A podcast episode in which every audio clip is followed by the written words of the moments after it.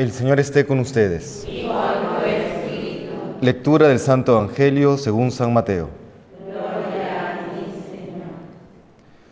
El nacimiento de Jesucristo fue de esta manera.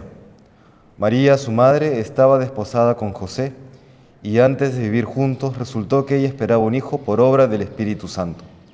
José, su esposo, que era justo y no quería denunciarla, decidió separarse de ella en secreto pero apenas había tomado esta decisión, se le apareció en sueños un ángel del Señor que le dijo, José, hijo de David, no temas aceptar a María por esposa, pues la criatura que hay en ella viene del Espíritu Santo.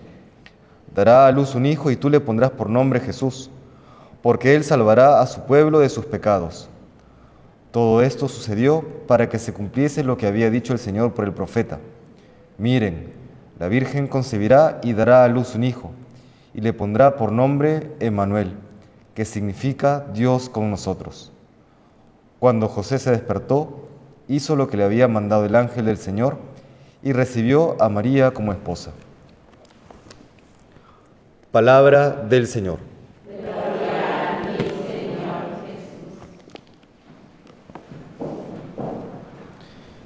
En la primera lectura del libro de Jeremías, escuchamos un título con el que se le llamará al Mesías, El Señor nuestra justicia.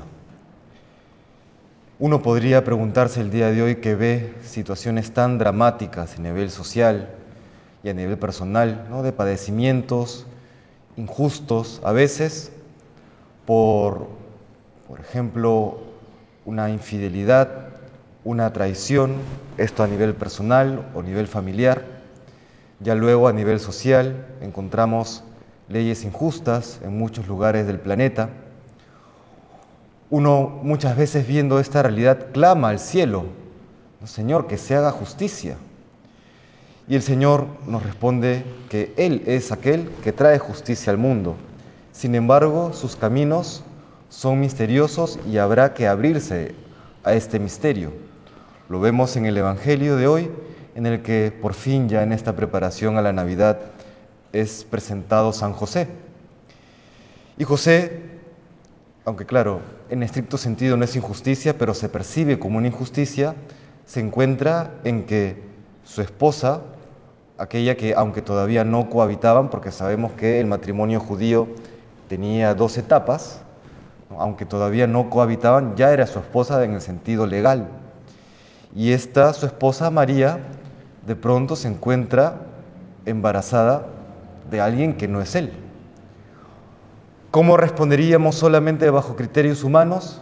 Seguramente con fastidio, con indignación y en el caso de los judíos, con violencia. Una injusticia jamás solucionará otra injusticia. A veces nos vemos en la tentación de obrar de esta manera. San José, que es un hombre justo, nos dice la Escritura, ante esta situación no se deja llevar por criterios solamente humanos. Él suspende su juicio porque no sabía cuál era la respuesta, conocía a María, su esposa, le resultaba imposible que le haya sido infiel y entonces suspende el juicio como diciendo, ¿no? Señor, que se obre conforme tu voluntad. Incluso él está dispuesto a cargar con esa vergüenza. Eso de despedirla en secreto a nivel social se veía no como que María había sido el infiel, sino que ha sido él quien decide no respetar el pacto matrimonial.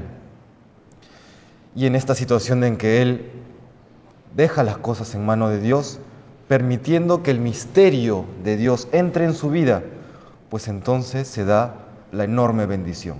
Bendición para él, para la Sagrada Familia y para el mundo entero para siempre. De esta manera tenemos que obrar. Va quizá en contra de aquellos criterios humanos a los cuales estamos acostumbrados, pero a esa virtud nos invita el Evangelio, a esa virtud nos invita el Señor. Le pedimos pues al Señor en este tiempo de Adviento y ya próximo tiempo de Navidad, que el Señor nos conceda aquel corazón como el de San José. Si ya bien terminó su año el 8 de diciembre, seguimos encomendándonos a su intercesión, ¿no? para que nos conceda esa capacidad de ser justos como Él fue justo, esa capacidad de agradar a Dios como Él le agradó. Que el Señor nos bendiga.